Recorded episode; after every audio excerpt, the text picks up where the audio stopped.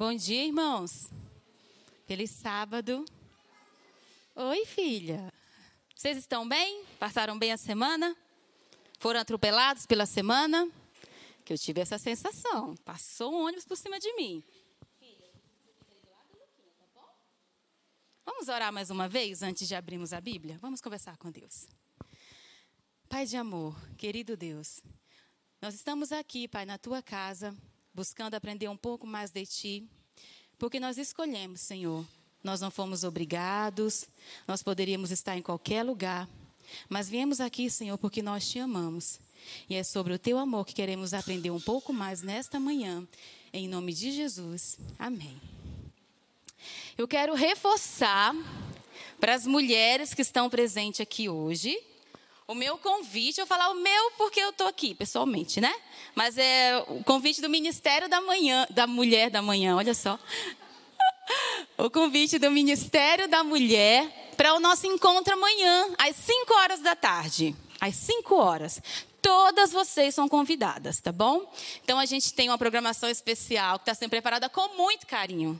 Muito carinho mesmo. Tudo está sendo feito assim, ó, pensando em vocês. E a nossa palestrante é a doutora Vanessa.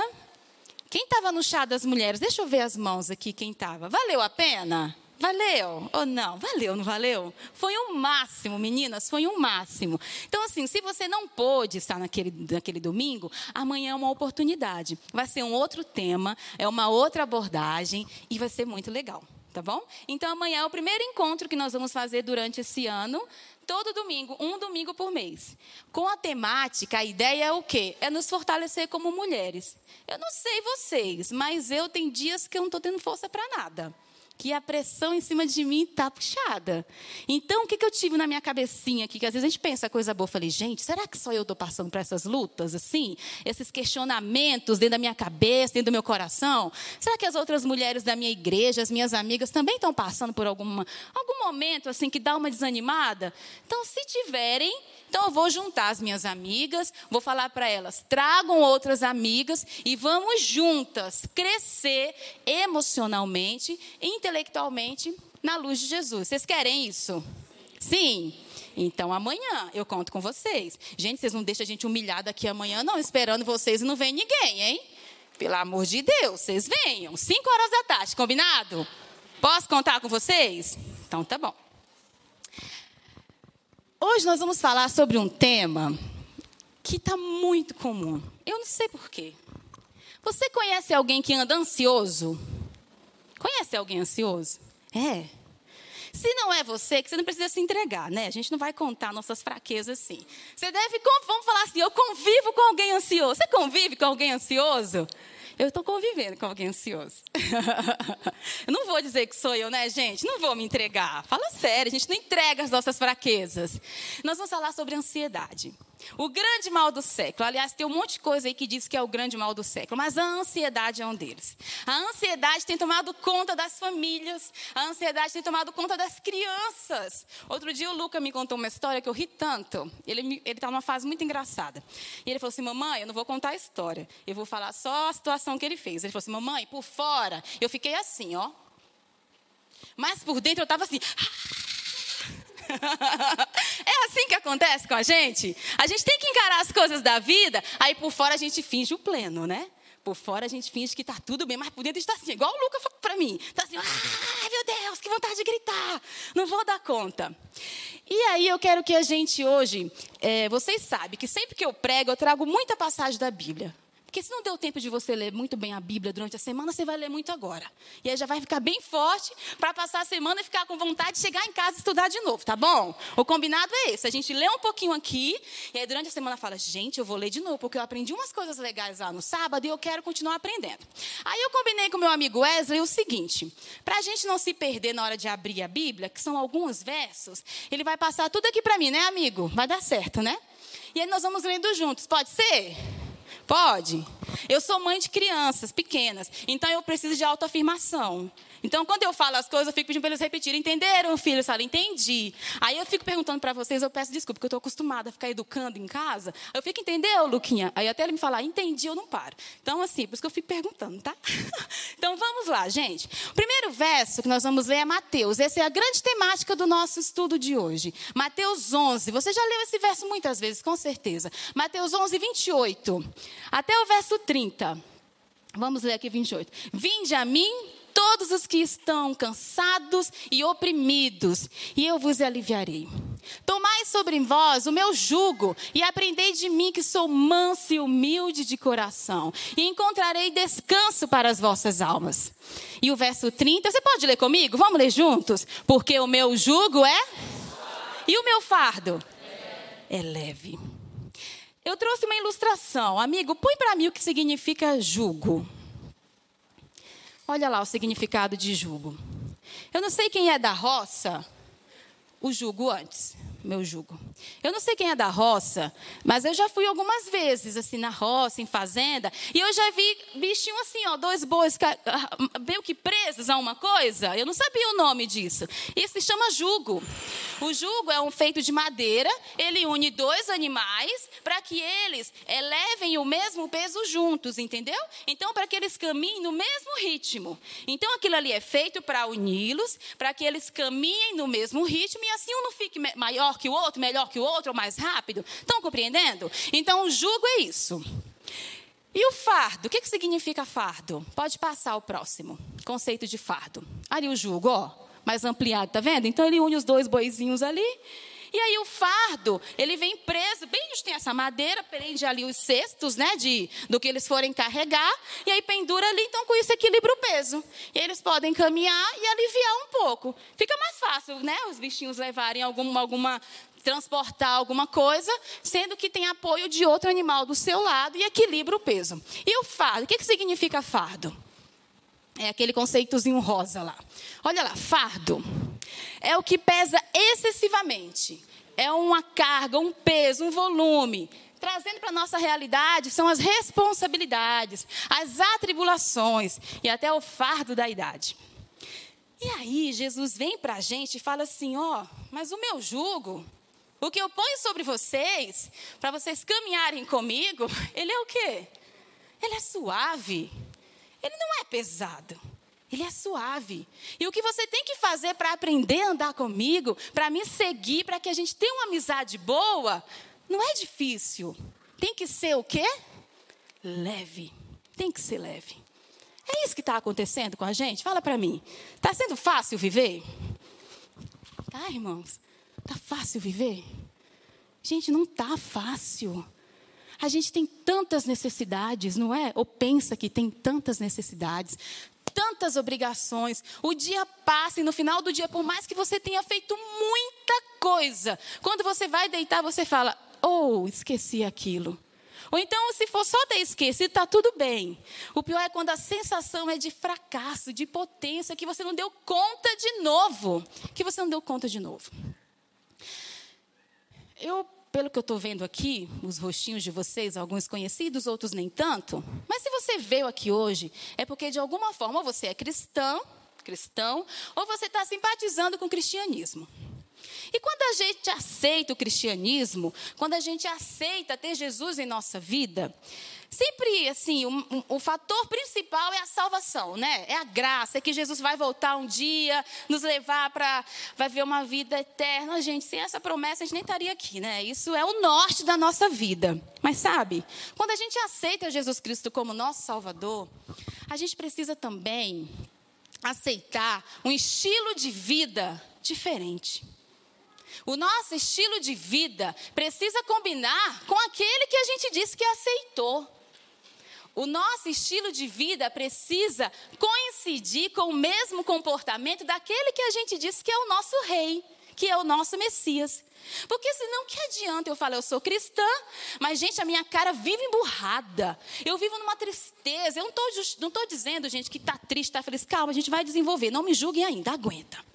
Mas a gente vive com uma postura, com um comportamento que não está coincidindo, não está condizendo com aquele que a gente diz que ama e que a gente aceitou como nosso Salvador. E aí eu fiz algumas perguntas para Deus e eu queria perguntá-las junto com vocês e encontrarmos as respostas juntos para como que a gente consegue viver nesse mundo pertencendo a Deus e apesar de todo o fardo, de todo o jugo, de toda dificuldade, conseguimos controlar essa bendita ansiedade, né? Não é bom se a gente sair daqui com uma conclusão hoje? Vamos tentar, em nome de Jesus, conseguir isso? Vamos conseguir. Primeiro passo. Primeiro passo que a gente precisa fazer na nossa vida é entregar tudo a Deus. É se entregar por completo. E nós vamos ler Romanos 12. Romanos 12. Meu amigo Ezra vai colocar ali para gente. Olha só. Romanos 12, verso 1. Essa é a versão, nova versão internacional, eu acho? Não, né? Tem revista atualizada. Tem problema não. Dá para entender assim também. Diz assim, ó. Rogo-vos, pois, irmãos, pela compaixão de Deus, que apresentei os vossos corpos em sacrifício vivo, santo e agradável a Deus, que é o vosso culto racional. E o verso 2: e não sedes conformados com este mundo, mas sede transformados pela renovação do vosso entendimento, ou seja, da vossa mente, para que experimenteis qual seja a boa, agradável e perfeita vontade de Deus. Então, para que a gente é, receba, entenda a boa e perfeita vontade de Deus e viva conforme Ele quer, a gente precisa fazer uma transformação. E essa transformação precisa ser aonde? Na nossa mente. Sabe por quê, irmãos? Tudo começa aqui, ó. A batalha principal que a gente precisa viver e vencer é na mente. O campo espiritual de batalha é na mente. O pecado começa na mente. Tudo começa na mente. Quando você aprende a controlar os seus pensamentos, o que você pensa a respeito de si próprio, o que você pensa a respeito do outro, ou como você olha aquela circunstância, quando você começa a silenciar as vozes que estão te trazendo tanto desespero, tanta angústia, você começa, segundo a gente leu ali, a entender qual é a boa, perfeita e agradável vontade de Deus. E nós precisamos entregar tudo para Deus, o nosso corpo, a nossa vida, a nossa mente. Na versão aqui, eu quero, eu, preciso ler muito nessa versão, porque é a versão mensagem. E olha como fala aqui, Romanos 12. Ela é ampliada, né? Porque é uma Bíblia assim para estudo, eu, eu acho que é até uma Bíblia meio de poesia. Porque olha, olha essa versão, que coisa mais linda. Duvida você não entender. Se você sair daqui entender, entender esse verso, acabou. Cumpri minha missão. Portanto, com a ajuda de Deus, quero que vocês façam o seguinte: entregue a vida cotidiana, dormir, comer, trabalhar, passear, a Deus, como se fosse uma oferta. Irmãos, é só aquele momento de oração que a gente entrega a Deus? É o nosso cotidiano. O dormir, o comer, o passear. Tudo tem que ser como uma oferta a Deus. É tudo por Ele, como a gente cantou. Não se ajustem demais à cultura, a ponto de não poderem pensar mais. Em vez disso, concentre a atenção em Deus. Vocês serão mudados de dentro para fora, da mente, porque começa aqui. Então você é transformado de dentro para fora. Descubra o que ele quer de vocês e tratem de atendê-lo. Diferentemente da cultura dominante, que sempre o arrasta para baixo, o nível de maturidade, Deus extrai o melhor de vocês. Deus extrai o melhor de vocês e desenvolve em vocês uma verdadeira maturidade. Então, o primeiro ponto que a gente precisa aprender para que a gente consiga controlar tudo isso que chega até nós e traz para nós angústias, ansiedade, vou falar muito essa palavra, né? Mas que tira a gente do conforto de sermos nós mesmos, porque acho que a maior paz que a gente pode ter em Cristo Jesus é estar tá bem sendo a gente mesmo, né? É entregar tudo a Deus. Tudo é o quê? Tudo é tudo. É do acordar ao dormir. Todos os nossos atos precisam ser uma oferta ao Senhor. E começar a transformar as nossas mentes, os nossos pensamentos diante de cada situação, porque assim a gente vai entender qual é a boa, perfeita e agradável vontade de Deus. Estão entendendo? Vamos lá. Um outro ponto que a gente lida muito no, nos dias atuais é, é camuflar a tristeza. Fala para mim, pensa comigo. É legal quando alguém chega para a gente e fala assim: ai, estou tão triste hoje. Nossa, tenho vivido tão triste, eu não estou legal. A gente já fica assim, né? Ai, meu Deus, lá veio chorar as pitangas. Sabe por quê? A gente não aprendeu a gente não vive numa cultura em que passar por tristezas faz parte do nosso crescimento. Jesus foi um exemplo. Jesus não chorou quando ele viu o amigo dele morto, Lázaro? Ele chorou de alegria ou de tristeza? E ele deixou que as pessoas vissem que ele estava triste. Quando ele passou pelo período que ele foi orar e os amigos ficaram lá vigiando, mas dormiram, ele voltou e falou: Mas meninos, vocês não ficaram nem uma hora orando comigo e dormiram. Vocês acham que ele falaram isso com alegria ou com tristeza?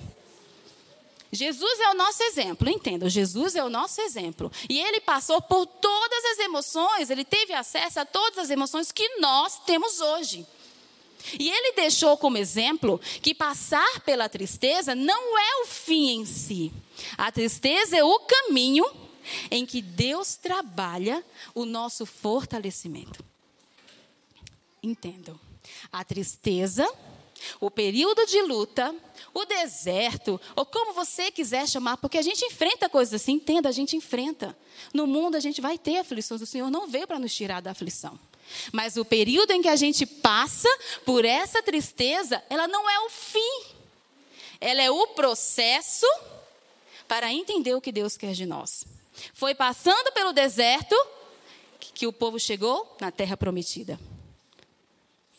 Eu quero que a gente leia agora, primeiro, não, Tiago 1, verso 2 e o verso 3. Tiago 1, 2 e 3.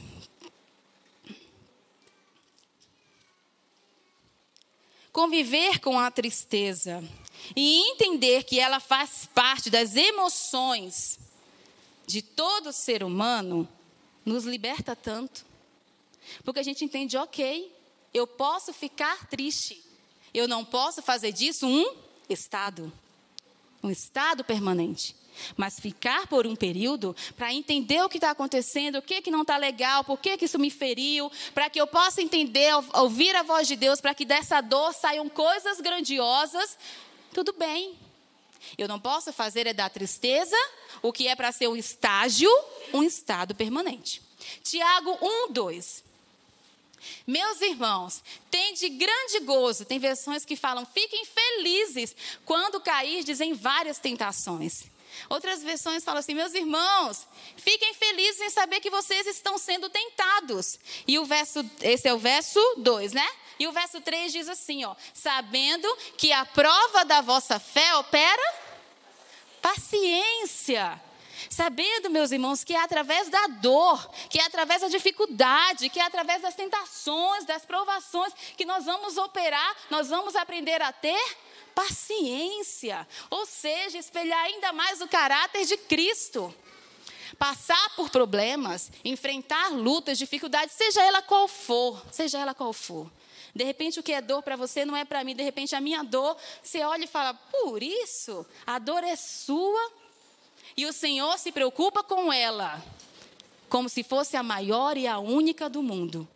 Mas eu volto a repetir: ficar triste, passar por um período de tristeza, não pode ser um estado final. Ela é um estágio. Ela é para tirar disso crescimento. É para entender o que Deus quer nos ensinar durante a dor. Eu lembro de Paulo. Paulo, quando ele foi preso, ele ficou lá na, na, na, quando ele escreveu as cartas. Ele escreveu as cartas aonde, irmãos? No meio da prisão, não é isso? Vocês lembram dessa história? Porque ele estava pregando o evangelho, trabalhando, sendo açoitado, perseguido. Não tinha tempo. Foi para uma prisão. É bom ficar na prisão? Eu imagino a situação. Se hoje já não é bonito, imagina antigamente. Mas foi no período de prisão que Paulo escreveu, as cartas que chegaram até nós hoje, quem sabe talvez o cristianismo demorasse até chegar mais. Foi no período do poço, que José entendeu que Deus tinha um plano para ele, não resmungou, passou do poço até chegar ao palácio. O poço, a prisão, a tristeza não é o fim. Não é o fim. Entenda isso. Imagine se você soubesse que você tem uma grande luta para enfrentar, mas você já pode chegar diante dessa luta com o espírito de vencedor e com muita coragem, porque você já sabe o placar final. E o placar final é favorável a você. Você iria para essa luta, para essa batalha, para essa competição mais feliz ou não? Se você soubesse que o resultado final é totalmente favorável a você, é 2 a 0 para você, você iria feliz para essa batalha? Mas o Senhor diz para nós que nós somos mais que vencedores em Cristo Jesus. Não é na sua força, não é nos seus talentos, não é no seu dinheiro, não é nos seus dons. Em Cristo Jesus, você é mais que vencedor. Não importa qual é a luta que você está passando, não importa qual é a aprovação que você está enfrentando, em Cristo Jesus você é mais. Você já ganhou essa batalha. Amém? Você pode dizer amém? Você já ganhou essa batalha. Não por você, porque a gente não tem força para nada, mas por aquele que venceu o mundo. Por aquele que, nos, que veio a esse mundo, que largou tudo que ele tinha de bom, como um grande rei, como um grande criador, e ele veio por mim e por você. E por ele que nós somos mais que vencedores. Na nossa fraqueza, é que Deus se faz forte. Na nossa fraqueza, em Deus nos fazemos fortes. Essa é uma outra lição que a gente pode aprender quando a gente está naqueles dias que chega dói o peito assim, que a gente não sabe como que vai resolver. Senhor, não sei como que eu vou resolver isso, como que eu vou sair dessa situação. Deus já sabe. E Ele usa de formas criativas para resolver. Eu sempre brinco, o Bruno fala, ele fala muito que eu sou sapatinho de fogo. Vocês já viram isso, né? Que às vezes a gente está com um problema lá em casa, fala, amor, eu já estou animada, porque Deus vai resolver isso de uma forma tão legal. Depois a gente vai contar pra gente. Fala, ai meu Deus. E eu falo para ele, falo, amor, bora. Já estou animado, que vai ser de um jeito criativo, porque não vai ser do mesmo jeito. Porque para cada problema ele resolve de uma forma. E sabe o que acontece? Quando passa a situação que resolveu, a gente até esquece a gente quase não volta para agradecer. E na hora que a gente está lá envolvido no problema, que a gente não tem saída, que a gente não sabe como vai fazer, a gente fica, meu Deus, meu Deus, me ajuda, você não olha para mim, olha como nada tudo dá errado, para mim tudo é mais difícil, a vida parará. E a gente chora, resmunga, grita com Deus. Aí o Senhor vem usa de uma forma criativa para resolver aquele seu problema, ou usa alguém, ou lembra você de uma situação que você pode usar para resolver. E você, ué, gente, resolveu? Nem percebi. Passou. Passou. Vamos ler juntos agora 2 Coríntios 12, do verso 7 ao verso Deus. Verso 7 ao verso 10. Verso Deus é ótimo. Vamos ler juntos? Você pode ler comigo? E para que não me exaltasse pela excelência das revelações, foi-me dado o espinho na carne, a saber, o mensageiro de Satanás, para me esbofetear, a fim de não me exaltar. Acerca do qual três vezes eu orei ao Senhor para que desviasse de mim e disse-me: Eu quero que vocês leiam comigo junto agora. A minha graça te basta, porque o meu poder se aperfeiçoa na fraqueza, de boa vontade, pois me gloriarei nas minhas fraquezas, para que me habite o poder de Cristo. Três vezes Paulo ouviu: A minha graça te basta. Repita comigo: a minha graça te basta. A minha graça te basta. O meu poder se aperfeiçoa na sua fraqueza. O meu poder se aperfeiçoa na sua fraqueza. Eu vou contextualizar essa história. Paulo, ele não deixa muito claro o que aconteceu, se foi uma doença. a gente não sabe, problema familiar, mas tinha alguma coisa que incomodava muito ele, que fazia ele sofrer, que clamava, fazia ele clamar a Deus para Deus tirar aquilo da vida dele. Ele dizia: Deus, tira isso de mim. Deus, tira isso de mim. Deus, tira esse espinho da minha porque está me fazendo sofrer, está me impedindo de trabalhar, está me impedindo de viver melhor. E o Senhor falou o quê? Não, eu não vou tirar, Paulo. Porque talvez se eu tirar, você vai achar que é por você que está conseguindo fazer grandes coisas. E você precisa entender que é na sua fraqueza que o meu poder se aperfeiçoa. Então receba que a minha graça te basta. Talvez, meus amigos, Talvez, eu espero que não. Mas talvez alguma coisa que a gente tanto pede para Deus tirar ou resolver para nós, Ele não vai resolver.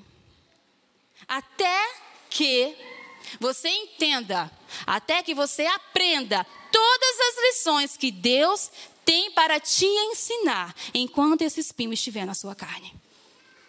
Porque tudo que vem em nossa vida, toda a intenção de Deus é para aperfeiçoar o nosso caráter, para nos preparar para uma vida eterna. Porque nós precisamos ser semelhantes àquele que nos amou primeiro. E muitas vezes a gente sabe, né? Ser humano é um bichinho difícil.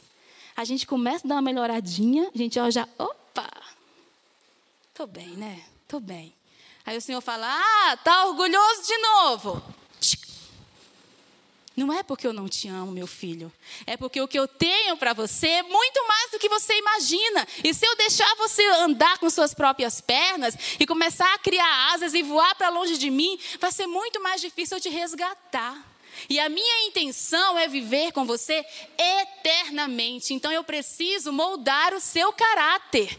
Eu preciso trabalhar em você a minha imagem, até que eu e você sejamos um. Quando a gente entende que na nossa fraqueza é que nós somos fortes em Cristo Jesus, fica mais fácil, não fica? A gente olha para aquela situação que tanto tira a nossa paz e fala: Ah, meu Deus, ok, a tua graça me basta. Eu confio em ti, Deus, porque eu sei que o Senhor me amou primeiro. E eu sei que o que o Senhor tem para mim é muito maior, muito melhor do que eu posso ver ou imaginar. Uma outra coisa. Ah, tá. Uma outra situação, uma outra coisa que acontece muito é quando a gente está diante de alguma situação em que a gente é humilhado ou injustiçado, a gente tenta se defender ou se justificar, não é? A gente não tira a prova disso. Alguém falou de você, Rose, e você sabe que aquilo não é verdade. A gente vai, o que é isso? Deixa eu tirar a satisfação. A gente não faz isso? A gente tira a satisfação. Nosso nome é muito importante. Então a gente mesmo às vezes luta as nossas batalhas. E tendo Jesus como nosso exemplo, ele fez totalmente diferente disso. Antes eu vou contar uma história que aconteceu há poucos dias com meu pai. Meu pai, acho que muita gente conhece aqui, meu pai ele trabalha com representação de laboratório farmacêutico. E aí, ele estava, irmãos, passando uma aprovação tão grande, tão grande, uma perseguição ele, o supervisor dele começou a implicar com ele. Então, tipo assim, o papai, ele é muito fera, modéstia à parte falando, mas ele sempre bate as metas, sabe? Ele é, ele é trabalhador pra caramba. E aí ele batia as metas, e ao invés, as metas do mês de venda, ao invés do supervisor, tipo, elogiar ou, ou facilitar, não, sabe o que ele fazia? Tirava as farmácias do setor do meu pai e estava dando para o outro vendedor, gente, a não sei quantos quilômetros, porque a Bahia é enorme, Salvador é uma cidade muito grande. Então, tirava do setor do meu pai e dava para outro vendedor. Porque ele dizia assim para mim: Ah, tá muito fácil para você. Então começou a perseguir meu pai, que meu pai estava começando a ficar doente. Ele estava passando mal. E todo mês, é porque eu estou resumindo muito a história para, enfim, né? São detalhes que não vêm ao caso. Mas assim, ele estava sendo injustiçado, entendeu? E ele não tinha quem lutasse por ele. E estava chegando ao ponto de o gerente geral começar a ver também no meu pai problemas ver também coisas ruins no trabalho do meu pai. E aí um dia meu pai, a gente, a gente fez a conferência no WhatsApp, né? A gente fez aquele vídeo, chamada de vídeo. Aí o papai, como é que tá? Minha mãe, ah, minha filha, olhe pelo seu pai porque ele está passando muita, muita perseguição, está muito difícil. O pai até passou mal hoje, ele estava doente mesmo, ficou de cama. Porque aquilo, gente, tem coisa pior do que você sofrer injustiça. Fala para mim, você não poder se defender, você não ter como lutar, e você precisa do trabalho, né? O meu pai fez 60 anos de idade, não é fácil para a gente que está mais jovem conseguir trabalho, imagina. Então ele vendo tudo aquilo se perder, entendeu? O trabalho dele inteiro se perder. E aí o pai, e como é que está? Ele, ah, minha filha, eu não sei o que fazer.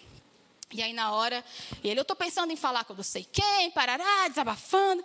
Aí, na hora, eu senti no meu coração, eu falei assim: Pai, nós vamos orar agora. Porque quem vai lutar essa batalha pelo Senhor é o nosso Deus. O Senhor não vai falar nada, papai. Aí ele, minha filha, mas eu não posso ficar calada. Meu pai é um homem de muita fé. Normalmente é ele que me aconselha, normalmente. E aí, mas nesse dia, o Senhor usa, né? Usou até uma mula, gente. Não vai usar a gente estar tá buscando Deus? E aí, nesse dia, eu falei: Não, papai, o senhor não vai falar com ninguém. Nós vamos orar agora. E quem vai lutar essa guerra pelo Senhor é o nosso Deus. O senhor confia? Ele confia. Então tá bom. Meus irmãos, nós oramos. Aí passou duas semanas. Gente, eu não desejei mal para ninguém, não, misericórdia. Eu só orei para que a justiça fosse feita, né? Somente isso. O que aconteceu? O supervisor dele ficou doente. Ele já tinha uma doença. Calma, por favor. Como dizer, Lúcia, senhora fez oração virada para o homem. Não foi isso, não. Ele já tinha uma doença. E aí ele tinha uma cirurgia marcada para fazer, entendeu? E então, assim, já estava combinado. Foi antes da oração. Nesse período que ele fez a cirurgia, o gerente reuniu todos os vendedores do setor e aí começou a sondar como que estava a situação. Né? Fulano tem feito alguma coisa que você não está muito satisfeito. E meu pai, tadinho, morrendo de medo de falar. Ele falou: Não vou falar, que eu prometi que eu não vou falar, eu vou ficar na minha. Papai falou: Não, está tudo tranquilo. Passou o relatório e não falou nada. Adivinha quem foi defender meu pai? Os clientes. Os clientes começaram a falar: olha, o Almir é excelente, mas o supervisor de vocês fez isso. Gente, meu pai não abriu a boca. Quem lutou a guerra pelo meu pai? Deus. E aí vocês não sabem, falou, pois a gente vai dar mais um mês, falou para mim, Almir, nós vamos dar mais um mês de atestado para porque eu quero entender tudo que está acontecendo no seu setor, porque eu estou vendo que está tendo muita injustiça. Meu Pai, na hora, louvado seja Deus. Meu Deus, é verdade mesmo que o Senhor luta as nossas batalhas. O Senhor luta as nossas batalhas quando Ele é chamado para lutar. Agora, se você não chama Deus para lutar as suas batalhas, mas você quer resolver pelos seus próprios meios, né? Olha aqui, não fala de mim, não. Ou então eu vou contar tudo lá na auditoria. Porque injustiça eu não aceito, porque a gente, a gente não quer levar desaforo para casa. A gente não quer. A gente foi criado assim, abateu, levou. E Jesus, tanto, ensina tudo diferente. O evangelho de Jesus é, é todo diferente. É para a gente não se conformar com os padrões desse mundo. 2 Coríntios 12. Não, 1 Pedro 2. Perdão, Wesley. Estamos terminando, tá, irmãos? Estou indo para a parte final. 1 Pedro 2, verso 23. Nós vamos ler agora mais um exemplo que Jesus deixou para nós, de quando ele foi injuriado, perseguido, que falaram mal dele, ele, o próprio Deus, falaram que ele era o Beuzebu, que ele estava fazendo mal. Olha só. O qual, quando injuriavam, não injuriava. E quando padecia, não ameaçava, mas entregava-se àquele que julga justamente mas entregava tudo àquele que julga justamente. É você que precisa defender o seu próprio nome? Eu sei que é difícil. Mas o Evangelho de Jesus é assim. Sabe o que é fácil? Fácil é quando alguém te magoa, você magoar de volta. Difícil é perdoar. Isso que é o difícil. Não é difícil você juntar provas para provar que você está certo. Difícil é você perdoar e entregar na mão de quem julga justamente. Na mão de quem julga justamente. E conseguir fazer tudo isso, tomar todas essas decisões, se a gente não tiver buscado sabedoria em quem é a fonte de sabedoria, como que a gente vai conseguir? Porque se a gente tenta acompanhar um pouquinho o modelo do mundo, um pouquinho, gente, a gente está parecendo bando de careta, né? Fala aí para mim. A gente está antiquadro. A gente está esquisito. A gente não está igual. E amém. Você não foi feito para ser igual ao mundo. Você foi feito para ser a imagem e semelhança de Cristo Jesus. Para ser transformado de dentro para fora de dentro para fora, para não se conformar com esse mundo, com os padrões desse mundo. A gente não está aqui para ser igual a quem está lá fora. Não estamos. A gente está aqui para lutar pela nossa família. A gente está aqui para perdoar. A gente está aqui para dar aos nossos filhos uma educação e acesso a coisas diferentes que o mundo oferece. A gente está aqui para ser diferente para ter um modelo diferente, porque nós temos uma forma, né? Nós temos um modelo que é Cristo Jesus. Tiago 1, Tiago 1, do verso 5 ao verso 8. Eu estou lendo muito a Bíblia, primeiro porque é a fonte de sabedoria que a gente tem que ter, né? E segundo, porque eu não gosto de trazer coisas, ah, eu acho que é isso. Não é o que eu acho. Irmãos, não é o que você acha. Não é a sua nem a minha opinião. É assim diz o Senhor. Vocês concordam? Não é o que a gente pensa, não é o que a gente quer achar, é o que está escrito na Bíblia. Não é a Lu que está falando, é o que está escrito, inspirado por Deus. 1 Tiago 1, 5, porque eu sei que tem dias, eu sei que tem dias, que a gente fala assim, meu Deus, eu não consigo, eu não vou dar conta, é difícil. É difícil equilibrar tantos pratinhos, né? É a nossa saúde, é o namoro, é o casamento, é a faculdade, é o trabalho, são os filhos, é tudo junto num pacote só. Como que a gente faz para se enxergar no meio disso tudo? Para ter paz, para não deixar que aquela ansiedade tome conta da gente, que a gente não consiga nem respirar, para que a gente consiga viver dias nesse mundo em abundância, porque o Senhor diz: Eu vim te trazer vida e vida em abundância, gente. Ele não fala que veio trazer vida em escassez, em miséria, em pobreza. Quando eu falo miséria e pobreza, não estou falando é, totalmente de dinheiro. De oportunidades, de possibilidades, de, de situações. Ele veio para que a gente viva relacionamentos abundantes, para que a gente tenha um trabalho que nos traga condições de trazer à nossa família uma condição de qualidade, dignidade, saúde em abundância. Senhor, Ele é generoso.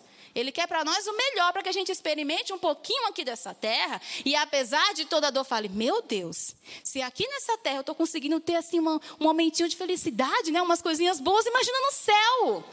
Não é para a gente se conformar. O Senhor abençoa a nossa vida. Não é para a gente se conformar e achar que está bom aqui. É para a gente querer ainda mais o céu. Porque se aqui, apesar de todas as dificuldades, a gente tem uns flashzinhos de alegria, imagine. Tiago 1, 5 até o verso 8 diz assim: ó. E se alguém, algum de vós tem falta de sabedoria, peça a Deus, que a todos dá liberadamente, e não lance em rosto, e ser-lhe-á dada. É a Deus, irmãos, não é ao Google, não, não é a blogueira, não. É a Deus que a gente tem que pedir sabedoria. É a Deus. Porque a gente agora fica buscando modelos para seguir. A gente fica buscando na internet, nos programas. Ai, olha o que ela faz, eu quero fazer também. Não, não. O que ele faz, quero fazer também. Não. É a quem que a gente tem que buscar a sabedoria? É de Deus. Verso 6. Peça, porém, com quê? É de qualquer jeito? É com fé peça com fé e nada duvidando, porque o que duvida é semelhante à onda do mar, que é levada pelo vento e lançada para uma parte e para outra. Se você chega a Deus e pede alguma coisa, não pede com fé, irmão, é tipo uma onda, ó, que vai. Uh, quando volta, já viu como é que a onda ela vem grandona, né? Quando ela volta, ela volta o quê? Só espuminha miserenta, assim, ó. Não tem mais nada. O vento levou. Mas você não. Você não. Você vai pedir a Deus com fé, acreditando que Ele vai ouvir e vai fazer por você muito mais do que você pediu, porque você está entregando a sua vida por completo, a sua mente, o seu cotidiano, todos os seus comportamentos como oferta ao Senhor. Porque da hora que você acorda até a hora que você vai dormir, você é uma oferta ao Senhor. E todas as pessoas que passarem pela sua vida, pela minha vida, precisa ver isso. Precisa saber com quem você anda, a quem você pertence. Não pense tal homem que receberá do Senhor alguma coisa, completando o verso anterior, sem fé, né? Se pedir sem fé. E o verso 8: O homem de coração dobre é inconstante em todos os seus caminhos.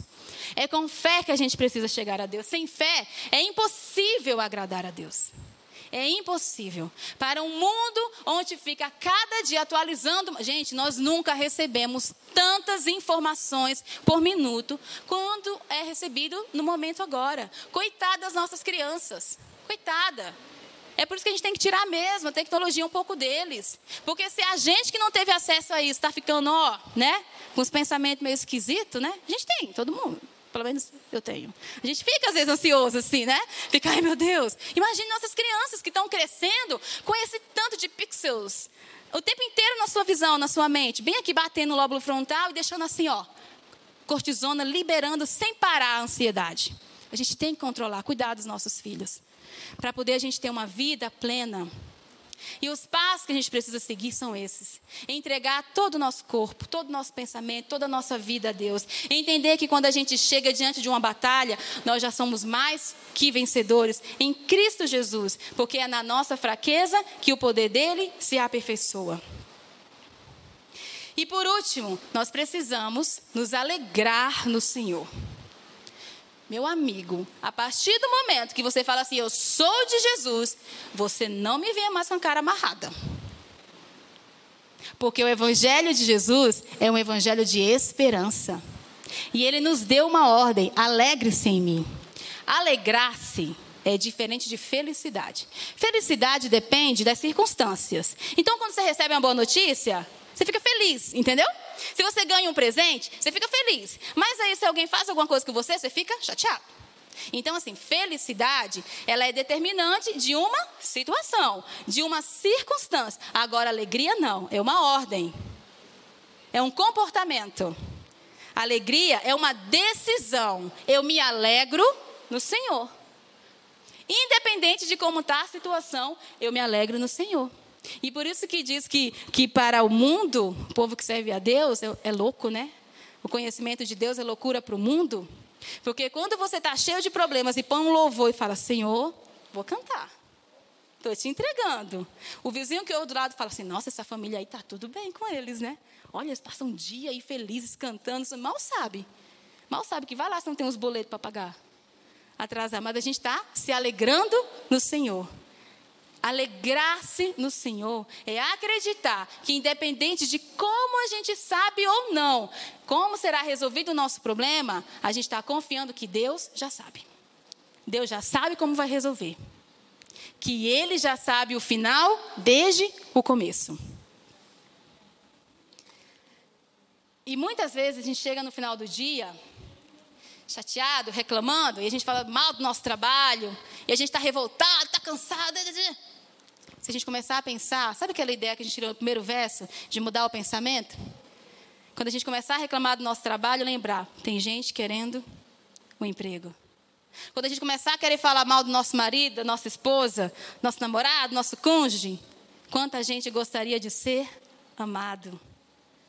E se aí furou o pneu do carro, ou você teve que andar alguns quilômetros, aquelas coisas que acontecem às vezes no carro, como o Lucas essa semana levou uma voadora na perna, chegou em casa revoltadíssimo na aula de futebol, deve ter, só fala disso, ele está chateadíssimo, não perdoou ainda, mas vai perdoar.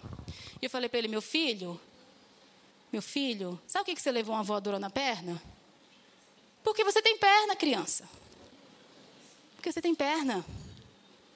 Quantas pessoas, a gente tem uma criancinha que vem todo ano fazer tratamento no Sara, e a família dele mora no mesmo condomínio com a gente. E ele anda numa cadeira de rodas. Então, todo ano ele vem e as crianças brincam com ele. Eu falei, você acha que ele é seu amiguinho? Não adoraria estar correndo de futebol? Levar uma voadora? Isso é mudar o pensamento. É parar de se sentir vítima da situação e entender que no meio da dor há sim motivos para agradecer. No meio da dor há sim motivos para agradecer. Tem uma ilustração, eu vou contar essa última para a gente finalizar, que conta. Vocês já viram aquelas garças que são branquinhas, têm as pernas bem fininhas? Uma, é garça mesmo, né? elas são branquinhas, perninha fininha, né? Aí conta a ilustração que tinha uma família viajando no carro, e aí eles passaram assim, num lugar, e viram um pântano. E essas garças estavam andando sobre, pelo pântano. E as patinhas delas estavam todas enfiadas na lama. Só que apesar delas estarem naquele lamaçal podre, era um lugar fedorento, podre, muita lama. As penas dela, o corpo delas, de todas as garças que estavam ali, continuavam brancas. E a menina olhando aquilo tudo, ai, como que elas estão andando pela lama e não estão se sujando? E o pai dela falou assim: Filha, você sabe por quê? Porque apesar delas estarem na lama, elas não pertencem à lama. Apesar de estarmos neste mundo, nós não pertencemos a este mundo. Nós precisamos renovar a nossa mente. para entender qual é a boa, perfeita e agradável vontade de Deus, para que a gente viva sim aqui uma vida de plenitude, de bênçãos, de alegria, que é uma decisão constante, não só de felicidade, né? Eu desejo muitas felicidades para todo mundo, que a gente tenha muitos momentos felizes, mas principalmente, constantemente, a alegria que vem do Senhor e que a gente entenda que apesar de estarmos neste mundo, nós não pertencemos a este mundo. Eu não sei o que nos espera nessa próxima semana. Eu desejo de todo o meu coração que venha a ser a semana mais abençoada deste ano até aqui, para cada um de nós. Mas independente do que vier, nós já somos mais que vencedores. Porque na nossa fraqueza, o poder de Deus se aperfeiçoa. E nós podemos chegar diante das nossas batalhas, das nossas lutas e dizermos: Eu sei a quem eu pertenço, eu sei de quem eu sou filho, e eu não estou aqui sozinho. O meu pai luta comigo. E é por isso que nesse placar já está 2 a 0 para mim. Porque a vitória é minha. E eu não preciso mais perder noites de sono. Eu não preciso mais deixar que a ansiedade tome conta da minha vida de tal forma que eu não consiga mais viver porque o Senhor tirou dos meus ombros um jugo pesado. Andar com Ele é leve. Ele está ao meu lado para carregar o meu peso, para carregar tudo que dificulta na minha vida. Ele já levou na cruz. E agora ele fala assim: Filho, o meu jugo é suave. Andar comigo é leve, é feliz, é prazeroso. Alegre-se em mim não nas coisas, não nas circunstâncias, não nas pessoas. Ninguém vai te fazer feliz. É você. É uma escolha sua ser feliz. E quando você buscar em mim, você vai receber uma felicidade completa, uma alegria genuína. Que as pessoas falam: o que é que você tem? O que é, que é isso que brilha nos seus olhos? E você vai poder dizer: é Jesus. É Jesus. Ele carregou o meu jugo, ele levou o meu fardo. Amém? Amém. Você gostaria de hoje entregar a Jesus o seu carro, o seu fardo, o seu jugo? Você quer nesta manhã comigo orar e falar: Senhor, estou te entregando toda a minha ansiedade, Pai. O Senhor sabe que não tem sido fácil até aqui, mas eu confio, eu confio. E eu quero receber essa transformação de dentro para fora, mudar o meu olhar para as coisas, mudar o meu olhar para as situações, voltar o meu olhar para ti entender que eu estou aqui, mas eu não pertenço a esse mundo. Amém? Vamos orar. Vamos orar.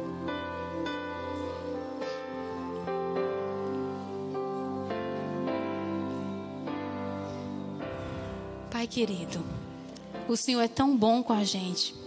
Tantas vezes, meu Deus, a gente vira as costas, a gente esquece, a gente começa a ficar um pouquinho melhor e a gente já esquece do Senhor. E o Senhor fica esperando a gente pacientemente, porque o Senhor nos ama, Deus, porque o Senhor tem para nós planos grandiosos. Paizinho, eu quero entregar nesta manhã a vida de cada amigo aqui presente. O Senhor sabe os sonhos, o Senhor sabe os medos, o Senhor sabe as preocupações. Pai, toma esse peso dos nossos ombros, alivia os nossos corações, meu Deus. Nos ajude a sairmos daqui hoje com a postura de vitoriosos, não por nós, meu Deus, não por nossa força, não por, por nossas qualidades, mas por Ti, porque o Senhor nos deu essa autoridade, o Senhor nos chamou de vencedor. E que a gente saia dessa igreja hoje, Pai, acreditando que somos vencedores e que qualquer batalha que vier à nossa frente, nós venceremos em teu nome. Leva-nos em paz, meu Deus. Guarda nossa casa, nossa família. Livrai-nos do mal. Em nome de Cristo Jesus que te pedimos. Amém. Amém.